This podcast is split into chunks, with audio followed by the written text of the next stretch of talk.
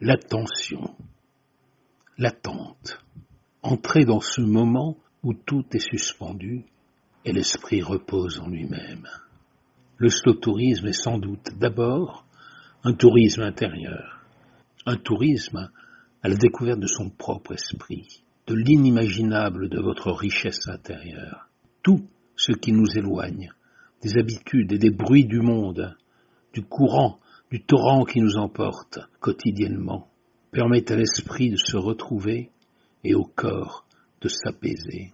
Ces pages vont vous dire la jouissance du silence et ce que les choses nous disent dès lors qu'on les observe.